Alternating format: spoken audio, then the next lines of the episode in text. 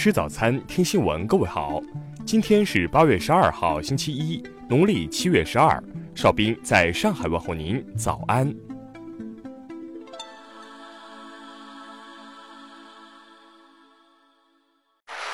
首先来关注头条消息。日前，俄罗斯外交部发言人扎哈罗娃就中国外交部发言人华春莹关于美国涉港恶劣言论做出的相关表态发表看法。扎哈罗娃说：“我们听闻中国发出声明，指责美国等西方国家情报机构代表干涉中国内政。他们不仅仅是在理论上对全世界进行干涉，还具体的参加了那些我们看到的香港骚乱，参与了这些骚乱背后的组织。”扎哈罗娃表示，俄方对此严正看待，并有意同中国就此进行讨论。九号。外交部发言人华春莹就美方涉港恶劣言论答记者问时表示，美方频频插手香港事务，必然引起包括香港同胞在内的中国人民的坚决反对和强烈愤慨。华春莹强调，香港是中国的香港，敦促美方立即停止插手香港事务，立即停止干涉中国内政。听新闻早餐知天下大事。今年前七个月。我国货物贸易进出口总值十七点四一万亿元，比去年同期增长百分之四点二。其中，出口九点四八万亿元，进口七点九三万亿元，贸易顺差一点五五万亿元。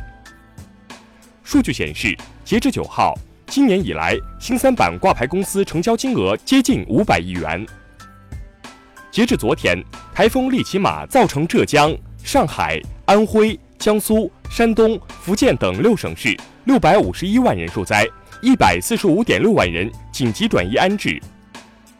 中国第一代人造肉产品预计九月面世，其主要原材料来自于大豆蛋白和豌豆蛋白。专家表示，味道是难点。国泰航空昨天回应表示，就传媒及社交媒体报道早前被拘捕的示威人士中，其中一位是国泰机舱服务员的消息，国泰航空强调此人并非国泰员工。六月十三号，深圳一小区二十楼玻璃窗坠落，一男童被砸伤后去世。据悉，该事件业主和租户共赔偿两百万，其中业主赔一百八十万，租户赔二十万。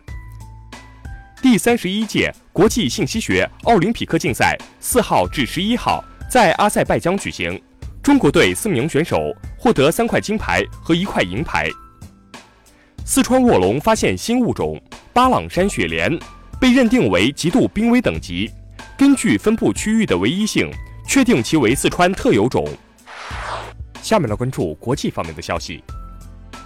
朝鲜外务省美国局局长全正根十一号表示，在韩美停止联合军演前，北南很难实现接触。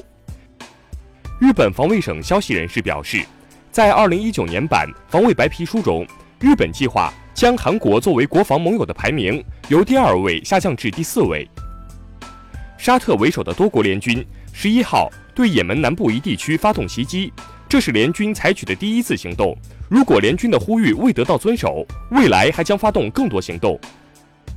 数据显示，由于脱欧不确定性的影响，英国第二季度经济萎缩，系二零一二年第四季度以来首次。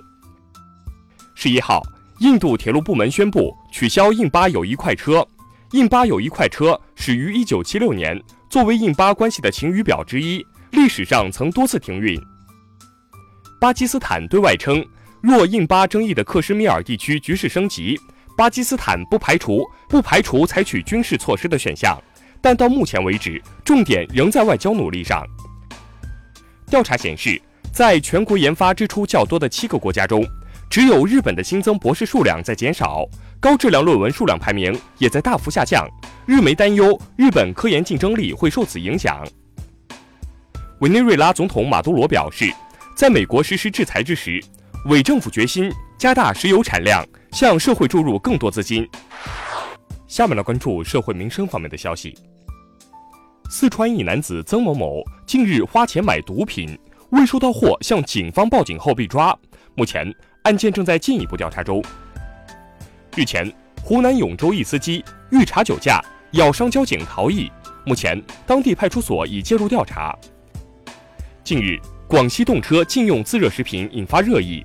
对此，官方回应称，自热食品加热会在短时间内产生大量蒸汽，易触发动车组烟雾报警，因此被禁用，但可携带上车。陕西安康一男子方某某为博眼球，头戴西瓜皮头盔，骑摩托拍视频上传网络，因造成一定影响，交警对其处以罚款两百元、驾驶证记两分的上限处罚。德州一男子陈某酒后与朋友打架，在民警出警的一个多小时里，醉酒的陈某一直谩骂民警，并称不是吓大的，十八年后还是好汉，因妨碍公务，其被逮捕。最后来关注文化体育方面的消息。中超联赛第二十三轮赛事昨晚继续进行，广州恒大淘宝三比一战胜北京中赫国安，重庆斯威一比一战平天津天海。东京奥运会男排资格赛昨晚举行，中国男排二比三负于阿根廷队，无缘出线。昨天，电影《哪吒之魔童降世》以三十三点九七亿的票房，超过《唐人街探案二》。跻身中国影史总票房第五名。